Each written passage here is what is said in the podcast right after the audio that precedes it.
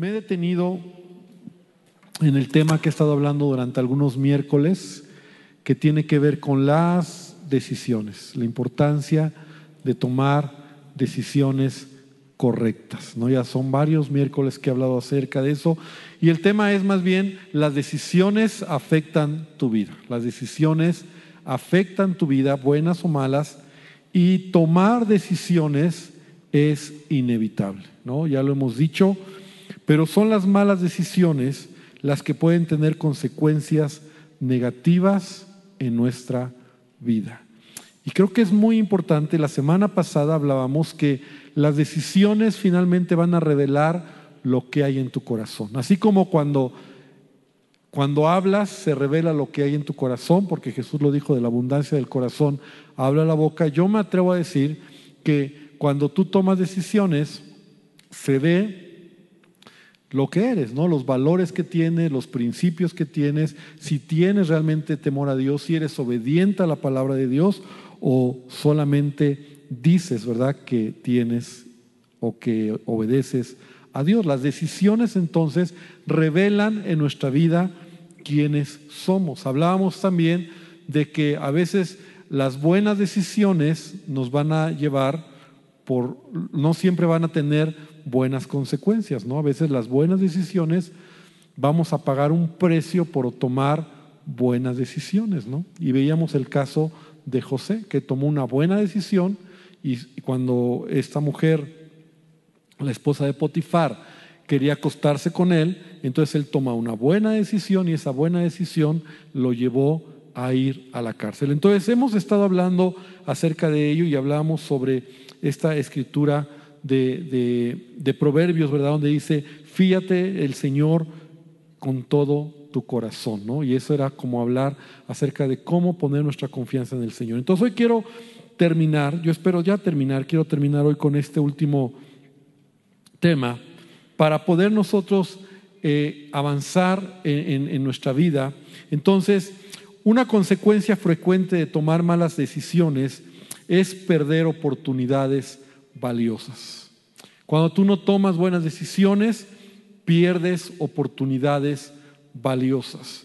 Otra consecuencia común de tomar malas decisiones es el estrés y la ansiedad. Muchas veces las malas decisiones te colocan en lugares donde estás todo mal, ¿no? Estás estresado, estás mal y a lo mejor es porque has tomado una mala decisión en tu vida. Las malas decisiones también pueden conducir a problemas financieros o legales. Y ahí también muchos podemos caer en ese rubro cuando una mala decisión te ha llevado a tener problemas financieros o incluso legales. Otra consecuencia de tomar malas decisiones es el deterioro de las relaciones personales. ¿no? Cuando tú quiebras relaciones, cuando tú tomas malas decisiones en tu familia, en tu vida, con amigos, en tu matrimonio, no lo sé, en tantas eh, áreas donde tú puedes tener relaciones, malas decisiones deterioran relaciones personales. Tomar malas decisiones también puede afectar incluso nuestra autoestima y nuestra confianza en nosotros mismos. Qué importante entonces es, hermano, tomar buenas decisiones. Finalmente, las malas decisiones pueden afectar nuestra salud también. Malas decisiones afectan tu salud. Por ejemplo, comes mal, no haces ejercicio. Son malas decisiones, ¿no? Y eso puede afectar nuestra salud. Si te das cuenta, nosotros tenemos que caminar, como, como decía la escritura o como dice la escritura, con sabiduría. Y entonces dice Colosenses capítulo 3, versículo 17, todo lo que hagas o todo lo que hacéis, dice la versión 60, sea de palabra o de hecho, hacedlo todo en el nombre del Señor Jesús. Repite conmigo, hacer todo en el nombre de Jesús. O en otras palabras, hacer todo, repite conmigo, hacer todo para Él. Y yo he anotado aquí algo. Hacer todo en su nombre es tomarlo en cuenta, hacerlo para Él, es agradar a Él, obedecer su, su palabra, vivir una vida cristocéntrica. Eso para mí es lo que describe esta escritura. O sea, todo lo que haga en la vida, todo lo que haga, lo, de palabra o de hecho, dice Pablo, todo lo debes de hacer en el nombre de Jesús. ¿Qué significa eso? Que en todo lo que hago, a Él lo debo de tomar en cuenta. Debo recordar que todo lo que hago, toda decisión que hago, que tomo, perdón, debo de honrarlo a Él, obedecerlo a Él y, y hacer la voluntad de nuestro Dios. Qué importante entonces, hermano, es tomar buenas decisiones. Ahora, hablábamos la semana pasada que cuando tú te acercas a Dios, cuando tú tienes comunión con Dios, cuando realmente lo consideras en todos tus caminos, como veíamos en el proverbio, cuando tú le reconoces en todos tus caminos, entonces aprendes a conocer, aprendes a reconocer el carácter de Dios y tus decisiones van a ser decisiones tomadas en base a, lo que sabes que Él es, porque tú tienes temor de Dios a hacer lo que Él quiere y la manera en que Él te dirige. Entonces lo más importante, veíamos la semana pasada, es buscar al Señor, leer la palabra, estudiar la palabra de Dios, meditar en la palabra de Dios y tener una comunión profunda con Dios. Porque si tú no estudias la Biblia, si tú no conoces la palabra de Dios, estás pelas para tomar las mejores decisiones.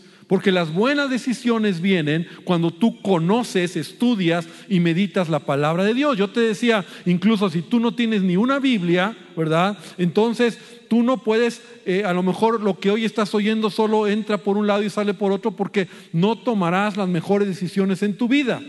Pero también porque a veces se nos complica tomar buenas decisiones? Y este es el punto que quiero esta noche hablarte, por tantas voces que escuchamos por tantas voces que escuchamos para tomar decisiones. Y entre más gente se involucre, más difícil será que tomes una buena decisión. Las decisiones trascendentes, así como es malo que tú tomes una decisión trascendente solo, también es malo que una decisión trascendente escuches tantas voces. Entre más voces oigas, más te confundes. Yo no sé si te ha tocado a ti ir ahora, ¿verdad? Porque hoy es el tiempo donde, por ejemplo, tú vas a una cafetería, ¿no? A nuestra cafetería, pero otras cafeterías, y te dicen, quiero un café, ¿no? Y llegas ahí al, al menú, ¿cuántas opciones hay? Y entre más opciones, menos sabes lo que quieres. ¿No? O sea, ibas por un café, pero ves tantas y que caliente y que frío y que helado y que frappé y que con y sin y, y, tantos sabores y tantas opciones que acabas diciendo es que ya no sé qué quiero. Cuando vas a comprar algo a un centro comercial, no, una, no sé, hace, hace unos días mi hija, ayer creo mi hija nos pedía algo, mi esposa y yo estábamos en Walmart y nos pide una salsa de soya y nos pone un nombre, ¿no? Este, no me acuerdo ni qué nombre, pero lo escribió mal. Y cuando llegamos ahí a ver las salsas de soya, como como 10 diferentes nombres, ¿no? Pero como es salsa de soya, así como letras chinas como Winjo y Winji, Changu, y, y entonces, y, y, ella aparte no lo escribe mal. Entonces yo digo, ¿cuál es? Y le digo, amor, ¿cuál es? Porque ninguna se parece, pero pues a lo mejor así como lo escribió, así es, ¿no? Finalmente lo había escrito mal pero había como 10 opciones de salsa de soya. ¿Cuál escoges? Eh, aún en, tu vida diaria, yo no sé si tú sufres eso, y sobre todo a lo mejor las mujeres se van a identificar más, pero cuando te vas a, cada día te vas a poner tu, tu vestuario, ¿no? O sea, ¿qué me pongo? Entre más ropa tienes, más te complicas la vida. Es un consejo que yo te quiero dar. O sea, entre más ropa tienes, más te complicas. Entre más zapatos tienes, menos sabes cuáles te vas a poner. Y te complica. Y, entonces, y entonces, ¿sabes por qué llegas al, punto, no sé qué ponerme? Esa es una clara eh, muestra de que tienes tanto, de que no sabes qué ponerte. Te bloqueas. Y entonces, Ahora, el otro extremo también está mal, como te digo, los extremos están mal, como por ejemplo este eh, científico, ¿no? Eh, Albert Einstein, que él usaba solamente ropa negra y alguna vez él lo entrevistaron y él dijo, es que yo no quiero desgastarme en eso, o sea, la misma ropa, el mismo traje, o sea, tenía lo mismo, camisa blanca, saco negro, pantalón negro y él no quería desgastarse en qué color, cómo combinar y cosas así, ¿no? Entonces, es el otro extremo. Pero bueno, aquí el punto, hermano, es que la decisión es, lo mismo. Entre más voces escuches, más te vas a confundir. Más te vas a confundir. Entonces tenemos que entender que la Biblia nos da los principios, y voy a tratar de desarrollarlos esta noche, acerca de cómo nosotros debemos de tomar decisiones correctas. Porque a veces cuando yo tengo una decisión trascendente que tomar, eh, a veces sí oigo acá, oigo allá y luego al final digo, pues ya no sé qué hacer. Y a veces ya tomamos la decisión y fue una mala decisión. Y en la Biblia encontramos, y quiero poner el ejemplo de un joven que tenía que tomar una decisión relevante y entonces se encuentra frente a una, una, una decisión que tiene que tomar, ¿no? Te quiero hablar de el hijo de Salomón que se llamaba Roboam. Y el hijo de Salomón tiene que tomar una gran decisión. Cuando muere su padre, Salomón, entonces Roboam toma el reino. ¿no? A él su padre lo dejó como rey, como el sucesor del reinado, y recuerda cuál era el contexto en que Salomón había reinado, ¿verdad? No había reino más glorioso y más impresionante, ni ha habido que el reino de Salomón. La gloria que tenía, ¿verdad? Todo lo que había, que aún dice que venían reyes de otras naciones y se sorprendían de todo lo que había. Y yo puedo leer en la Biblia todos los detalles y ni aún así me imagino cómo era glorioso este reino. Pero muere Salomón y entonces viene un hijo de Salomón, un joven que tiene que aprender a tomar decisiones en el, en el contexto de ser ahora el rey de Israel. Tiene que aprender a, a elegir correctamente. Y entonces cuando ya es el rey, su padre ha muerto, la primera decisión que tiene que tomar es porque el pueblo de Israel llegan, o algunos líderes de Israel llegan y le piden algo a Roboam. Y le dicen, mira, Roboam, la verdad es que tu papá lo queríamos mucho, pero la carga fiscal, para poderlo entender, ¿no? La carga fiscal, los impuestos y todo lo que tu padre nos cobraba para mantener este reino era demasiada. Nosotros le amábamos y estábamos dispuestos a dar, a cooperar, pero era demasiada la carga fiscal que nosotros pagábamos para que se mantuviera el gobierno de tu papá. Queremos pedirte algo. Queremos pedirte que disminuyas un poco, o en otras palabras, bajes los impuestos para que podamos estar mejor. Si tú nos ayudas, nosotros seguiremos siendo leales a ti como lo fuimos a tu padre Salomón y entonces nos vamos acomodando en el camino. Y entonces, en Primero de Reyes capítulo 12, por favor, abre tu Biblia Ve lo que vamos a tomar aquí algunos principios muy interesantes. Primero de Reyes capítulo 12, versículo 4 y versículo 5, y lo voy a leer en, el, en la nueva traducción viviente, esta escritura, y entonces dice que le dijeron a Roboam, su padre fue un amo muy duro, le dijeron, alivie los trabajos tan pesados y los impuestos tan altos que su padre impuso sobre nosotros, entonces seremos sus leales súbditos. Roboam les respondió, escucha bien, denme tres días para pensarlo y luego regresen y les daré una respuesta. Entonces el pueblo se retiró.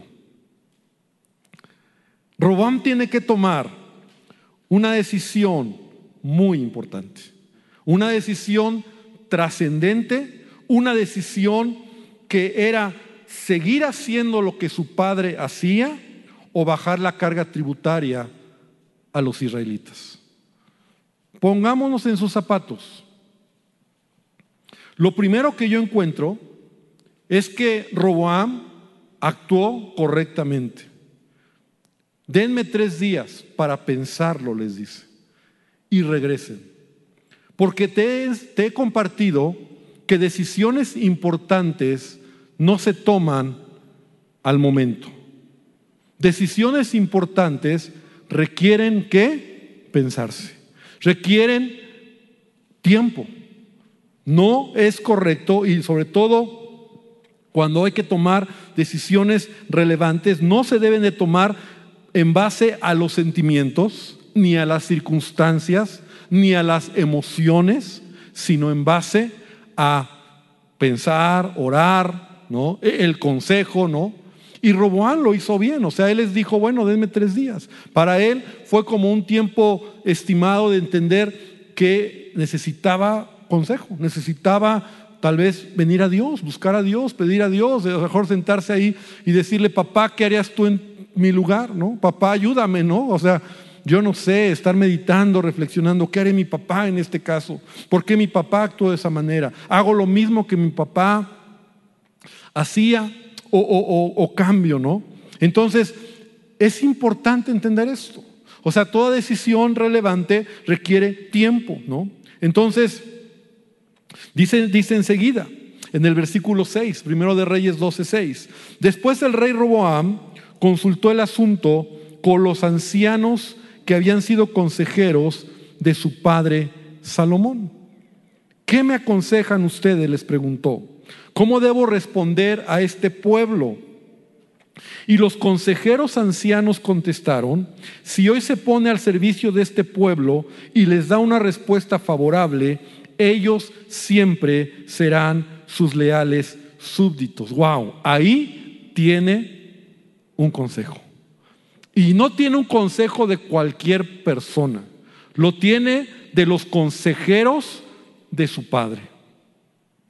Lo tiene de hombres que habían trabajado por años al lado de, Salomón, que conocían a Salomón y seguramente era gente experta en, en, la política, en el país, en la economía, en muchas cosas que Salomón necesitaba escuchar para poder tomar una decisión.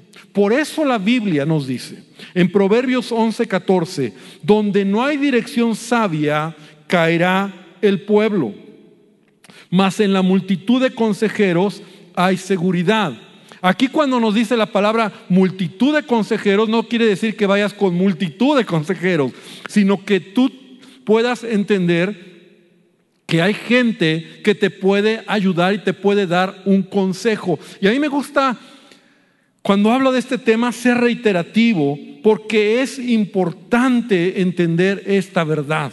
La realidad es que tú y yo, para tomar buenas decisiones, lo primero es buscar a Dios, lo veíamos la semana pasada, pero segundo lugar es entender que la Biblia, la Biblia nos invita, la Biblia nos enseña, la Biblia nos deja ver que para tomar las decisiones más relevantes en tu vida necesitas siempre pedir consejo. Mira, te lo he dicho en otras ocasiones.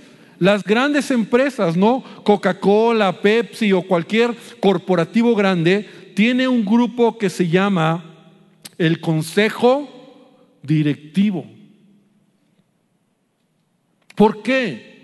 Porque es un grupo de personas y hay gente que estas empresas pagan millones de pesos a ellos porque es gente experta para tomar decisiones. Entonces ponen en la mesa al consejo directivo acciones, ventas, compras, decisiones, nuevas empresas, cosas que van a hacer. Y entonces los expertos empiezan a hablar Tú ves las películas, ¿verdad? A un presidente cuando tiene a su gabinete, ¿no? Consejeros cerca de él, que empiezan a dar opinión. La verdad es que esto es parte de la vida. La realidad es que debemos de entender que la Biblia nos lo enseña. No es algo nuevo, es algo que la Biblia lo enseña. Mira, Proverbios 8:33 dice, atended el consejo y sed sabios.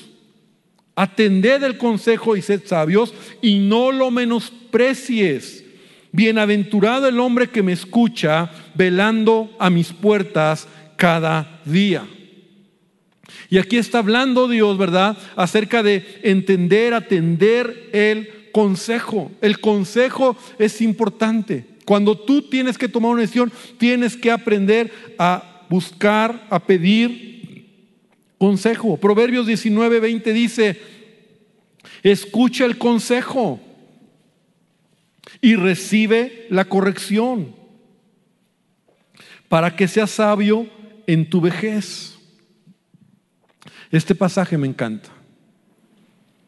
Escucha el consejo y recibe la corrección para que seas sabio en tu vejez. Muchos pensamientos hay en el corazón del hombre, mas el consejo de Jehová permanecerá.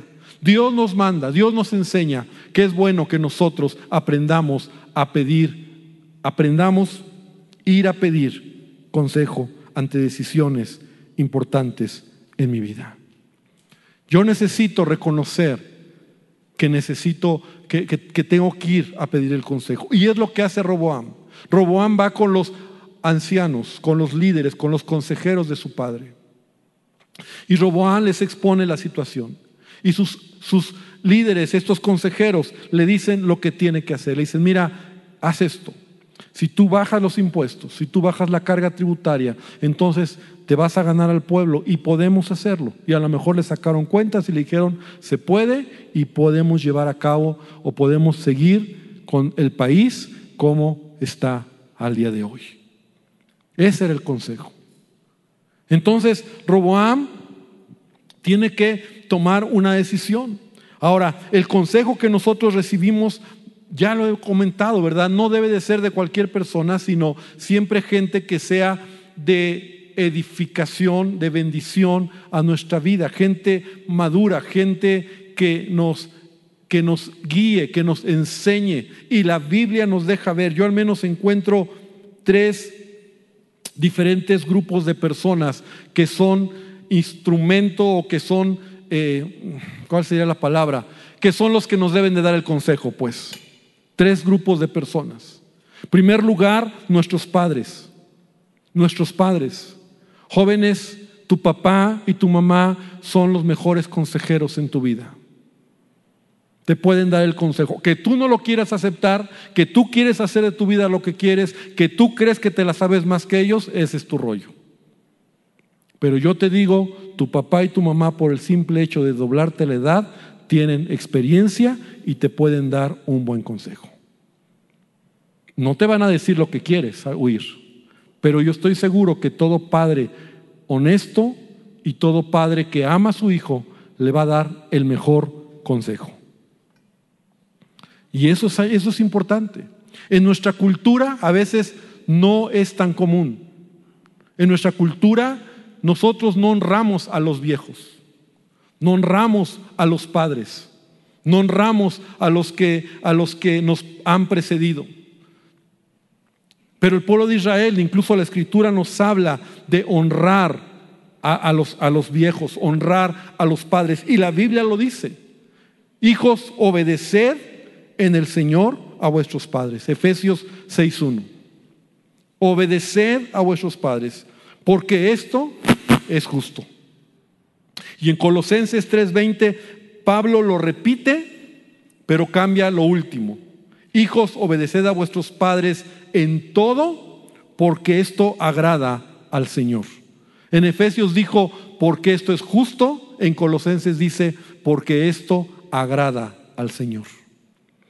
Cuando habla aquí de obedecer, hijos, obedeced a vuestros padres, es porque ese es el orden de la palabra, ese es el orden de la familia y ese es el orden que va a traer a tu vida bendición. Proverbios 13.1 dice, el hijo sabio recibe el consejo del padre.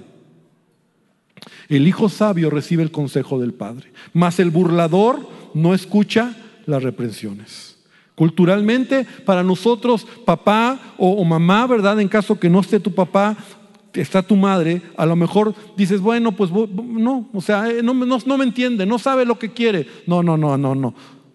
No te hagas. Tu papá y tu mamá te conocen y te pueden dar un buen consejo. Amén. Así es. Ahora, Ese es un principio. Si tú no lo quieres obedecer, si tú no lo quieres creer, si te la quieres brincar, bueno, ya ese es otro boleto. Pero los padres son personas que nos pueden dar buen consejo y nos pueden decir y nos pueden ayudar ante una decisión relevante. Un hijo que obedece a su padre está honrando a Dios, creyendo a Dios y asegurando su futuro. Así de fácil. Un hijo que obedece a su padre está honrando a Dios y creyendo a Dios. Porque aquí vienen los, los pero, Pastor, pero ¿y si mi papá no es cristiano? Pero ¿y si mi papá se le va la onda?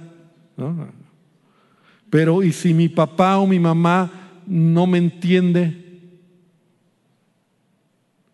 Y la Biblia no nos dice, obedece a tu padre si tu papá cumple con estos requisitos. Cuando tú obedeces a Dios, tú vas a honrar a, la palabra del Señor y la manera de, de, asegurar una buena decisión en tu vida es cuando tú vas a pedir consejo de tus padres. Ahora, a lo mejor muchos de los que están aquí ya en este auditorio, pues ya tu papá ya no está o tu mamá ya no está. Entonces a lo mejor, bueno, pues yo no tengo papá, yo no tengo mamá, entonces, ¿quién? Bueno, si tú estás casado, ¿cuántos están casados? A ver, levanten la mano, no se hagan. ¿Ok? Entonces, quien tienes a tu lado es la persona que tienes que escuchar como un consejo para tomar decisiones. Y ese es otro tema que muchas veces no lo vemos. Cuando Dios creó al hombre, en Génesis Dios 18 dice, no es bueno que el hombre esté solo, le haré ayuda idónea.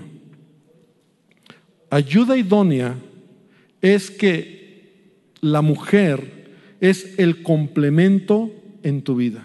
Ayuda idónea es que ella ve cosas que tú no ves.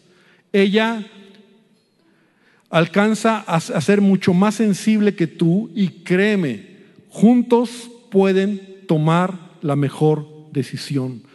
Hombres, escucha a tu esposa. Escúchala porque esa es otra cuestión cultural.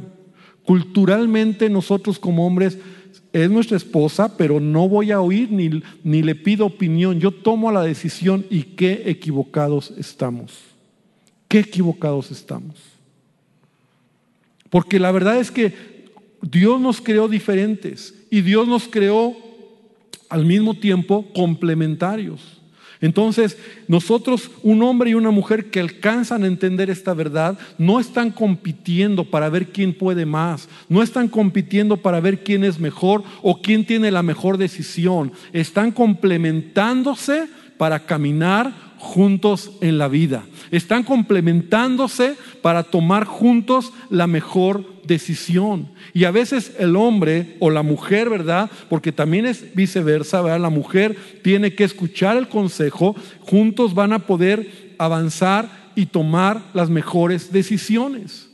Pero no es que solo tú como hombre tomas las decisiones y no escuchas a tu esposa. Y eso es importante entenderlo. Y es algo que debemos nosotros de, trabajar. Yo le doy gracias a Dios porque esta verdad ha sido en mi vida por muchos años. Y yo lo he aprendido de mis pastores y yo lo he aprendido de otros que he visto, eh, pastores y líderes y gente que me ha inspirado y yo lo he visto en mi propia vida, ¿no? O sea, yo necesito de mi esposa y mi esposa necesita de mí. Y juntos pedimos o damos consejo y juntos nos ayudamos y juntos nos complementamos y juntos tomamos las mejores decisiones. Pero no eres tú solo, no eres tú solo. Te he platicado que en una ocasión tuve la oportunidad de conocer un, grupo de, empresarios, de hombres cristianos en Estados Unidos, gente muy rica, hombres que tenían, hombres de negocios, que tenían una empresa y, entonces ellos eran los que trabajaban, ellos eran los que llevaban a cabo esta empresa, pero cuando tenían que tomar decisiones importantes, ¿sabes lo que hacían? Invitaban a las esposas y les contaban el proyecto. Y dejaban que ellas también pudieran dar su opinión. Muy interesante. Y sabes que ellas opinaban, si tenían que opinar, porque tampoco se trataba de llegar y decir, no, yo, sino de verdad eran mujeres maduras, sensibles, espirituales, que amaban a Dios y que entendían su responsabilidad en lo que sus esposos estaban haciendo. Y entonces juntos tomaban las mejores decisiones. La verdad es que nosotros tenemos que entender que eso es importante. Entonces, primer lugar, yo encuentro que son tus padres. Segundo lugar es tu esposo, tu esposa, en que tú tienes que aprender a recargar, a pedir consejo, a decir, a ver, amor, necesito ver tú qué piensas, ¿no? Y, vamos a orar. Y yo quiero que esto es algo que se va desarrollando en el camino y en el tiempo. Tenemos que hacerlo y tenemos que, que aprender a, a desarrollarlo. A veces cuando yo de verdad necesito un consejo en primer persona, quien yo volteo es a mi esposa. Pero siempre le digo, a ver, amor, necesitamos orar, quiero hablar contigo muy seriamente, porque esto es algo que de verdad quiero que estés bien conectada, le dijo. O sea, no es solo así cotorreo, lo que te quiero decir es importante. Y ella lo entiende.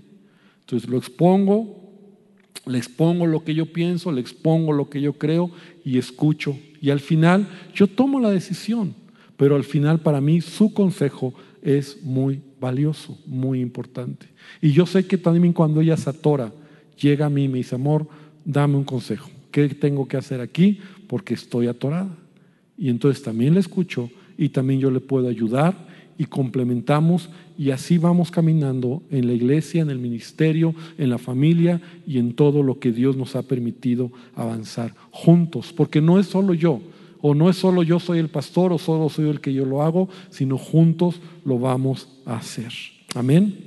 Número tres, nosotros debemos de pedir consejo de una persona que realmente nos ama, que realmente sea alguien que inspire mi vida, que sea una autoridad espiritual sobre mi vida. Es importante. Una persona que sea una autoridad espiritual sobre mi vida. Mira lo que dice Proverbios 27:9. Dice, el perfume y el incienso alegran el corazón y el dulce consejo de un amigo es mejor que la confianza propia. Entonces en el camino Dios te permitirá encontrar gente que realmente sea alguien que puedes tú pedirle un consejo y que sea alguien que tenga esa madurez para poder darte un consejo. También Hebreos capítulo 13, versículo 17 dice, obedeced a vuestros pastores y sujetaos a ellos, porque ellos velan por vuestras almas como quienes han de dar cuenta, para que lo hagan con alegría y no quejándose, porque esto no es provechoso. Y también esa es la responsabilidad, ¿verdad? Y a mí este, este, este punto lo digo porque es importante, pero es importante que tú vayas caminando con alguien, porque sabes lo que sucede a veces en la iglesia y me pasa a mí a veces muy seguido y cuando yo leo estos pasajes como que yo mismo me arriesgo, ¿no? Porque yo digo, ay, porque yo no me estoy, no estoy ofreciendo, ¿no? Mis servicios, ¿no? Y entonces, pero a veces pasa que alguien llega y dice, pastor, ¿puedo pedirle un consejo? Ok. Y yo nada más conozco el capítulo y viene de otra iglesia y resulta que viene de otro lado y resulta que ya trae un relajo, pero yo solo oigo el capítulo 10 de su vida. Y cuando yo lo entiendo, yo digo, a ver, yo estoy oyendo solo el capítulo 10. Pero antes de mí, ¿quién estaba ahí? Me explico. Ahora, si quieres que yo te dé el consejo a partir del capítulo 10, quiero que camines en el 10 y caminamos juntos en el 11, en el 12 y hasta el 20. ¿Me explico? Porque a veces sacamos de contexto el tema y, ah, no, pues el pastor, pastor, deme un consejo. Yo digo, pues, si tú no sabes qué hacer, yo a veces tampoco sé qué tienes que hacer. Pero si yo conozco a alguien, entonces a lo mejor puedo tener más sensibilidad de dar un consejo. No es así tampoco tan fácil como que, ah, bueno, yo voy, ah, pues a los pastores, pues yo voy con el pastor de allá, ¿no? Pastor, pues deme un consejo. Pues voy a decir, pastor, pues yo no te conozco.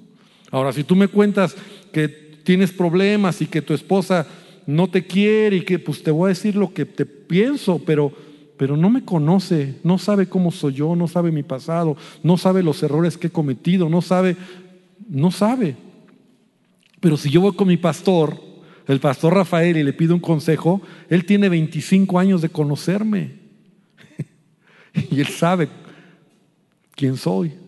Y sabe quién es mi esposa. Entonces yo no le voy a decir, cualquiera va a decir, hermano, yo lo conozco y yo sé cómo es. ¿Me explico? Entonces este asunto de pedir consejo, cuando dice aquí, obedeced a vuestros pastores y sujetados a ellos, va más allá de solo eh, la promoción de un pastor, ¿no? Para decir, quien quiera un consejo, aquí estoy. No, pues no, no, no es así.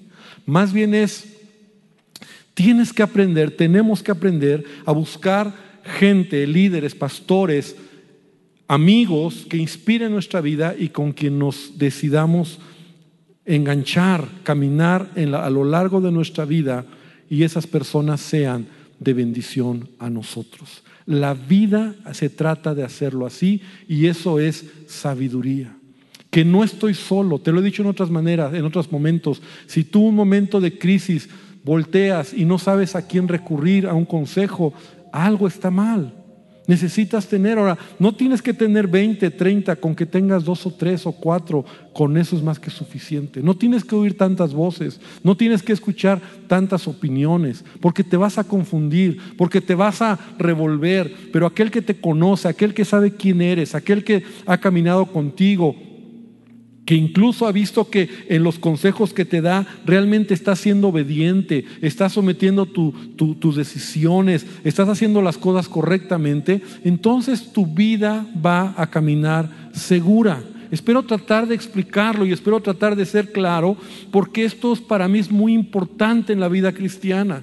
A veces espiritualizamos la vida cristiana y solo decimos, Señor, ayúdame, dirígeme y ahí me aviento yo a tomar decisiones. Hermano, tenemos que entender los principios de la palabra del Señor.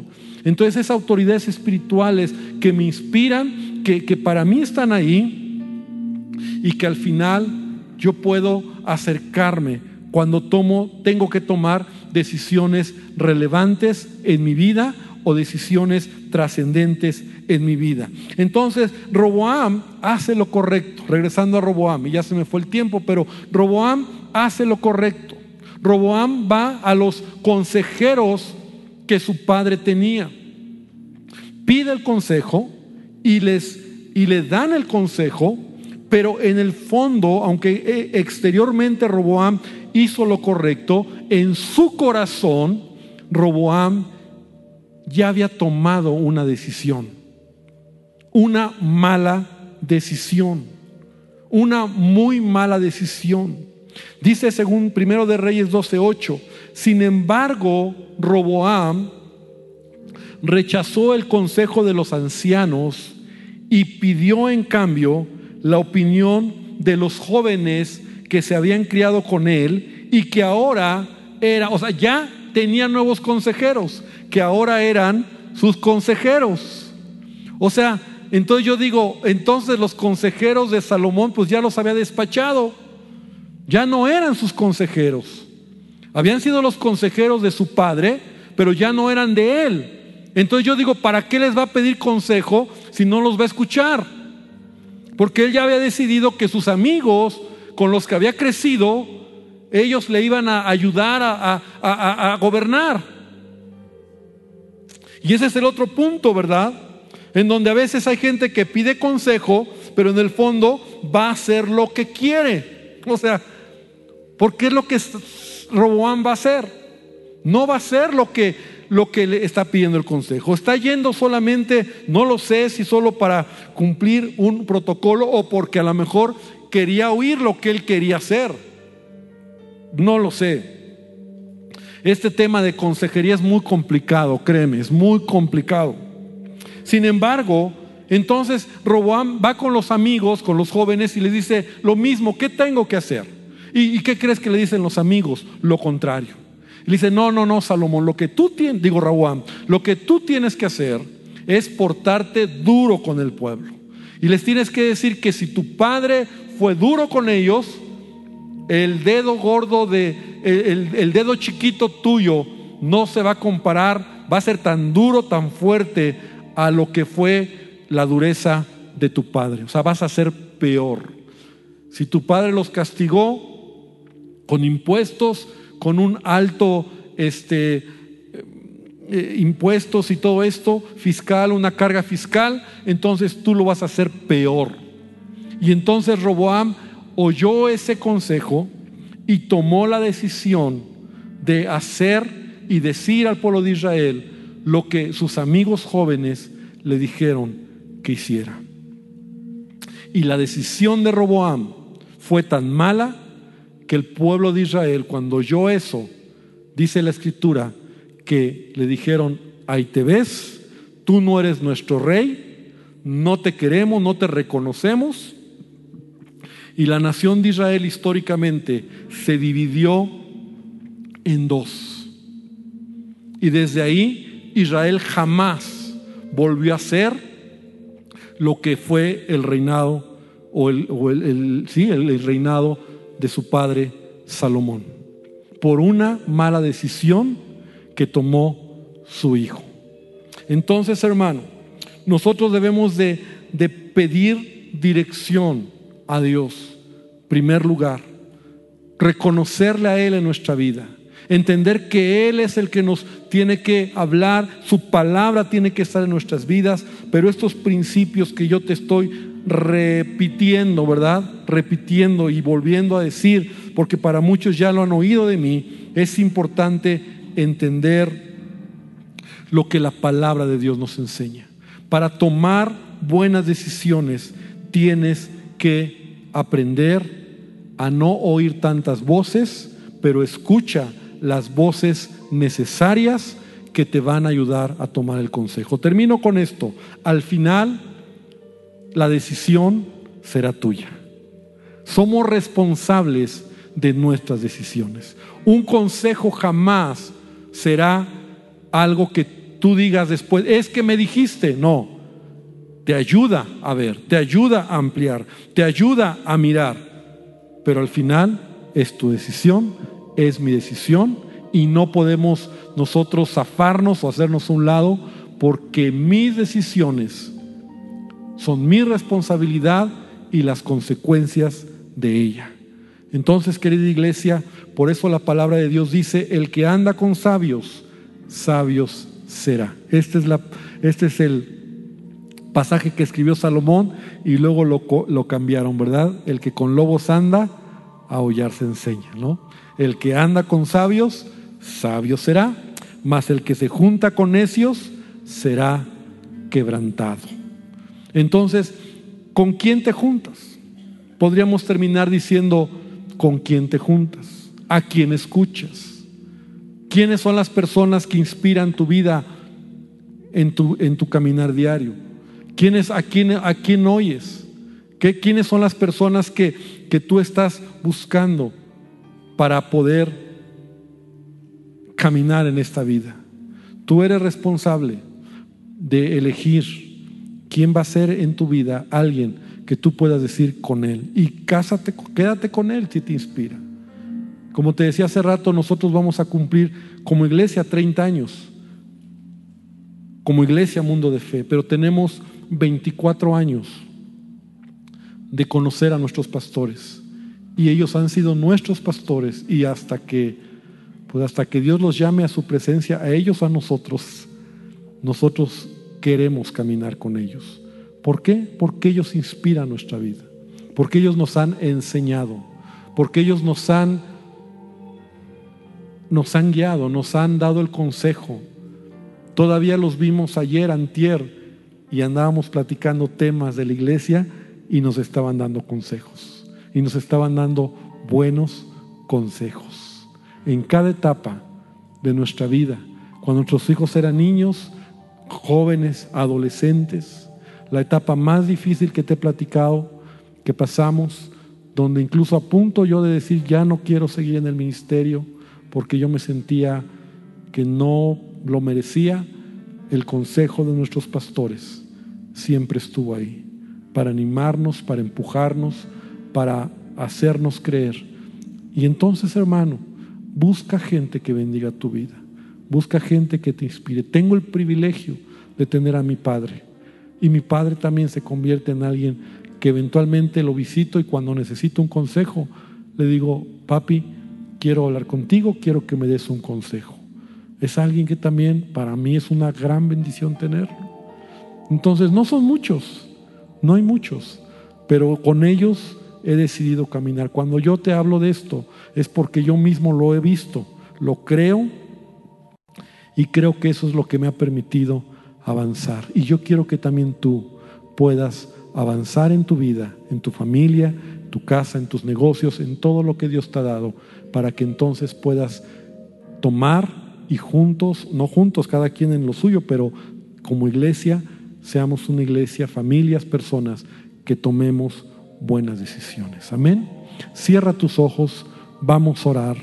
Y esta noche yo quiero invitarte a que tú hoy le digas al Señor, Padre, ayúdame. Señor, no podemos estar solos. No es sabio, no es bíblico, no es correcto. Pero tampoco, Señor, se trata de tener tanta gente, tantas voces, pero sí decidir a quién vamos a escuchar. Sí decidir, Señor, y ser obedientes y hacer lo que tú nos estás dirigiendo. Gracias por los ejemplos. Y, y, Roboam es uno de tantos. Podríamos tomar otros ejemplos de hombres, mujeres, que no oyeron el consejo. Y que las consecuencias fueron difíciles para ellos.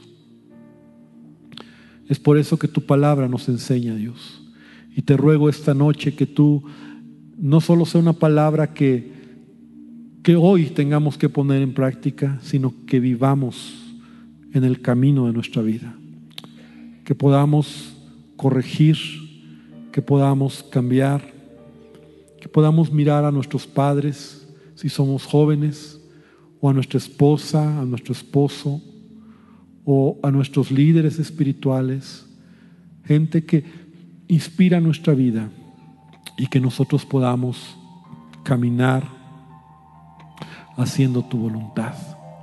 Bendícenos, Señor, y te doy gracias porque tú eres bueno y te pido, Señor, que tú sigas ayudándonos siempre a tomar las mejores decisiones. Querida iglesia, que el Señor te bendiga, que el Señor te guarde, que su gracia y su favor sea contigo y que esta verdad la guardes y la tesores en tu corazón. Amén y amén. Gloria a Dios. Que Dios les bendiga. Buenas noches.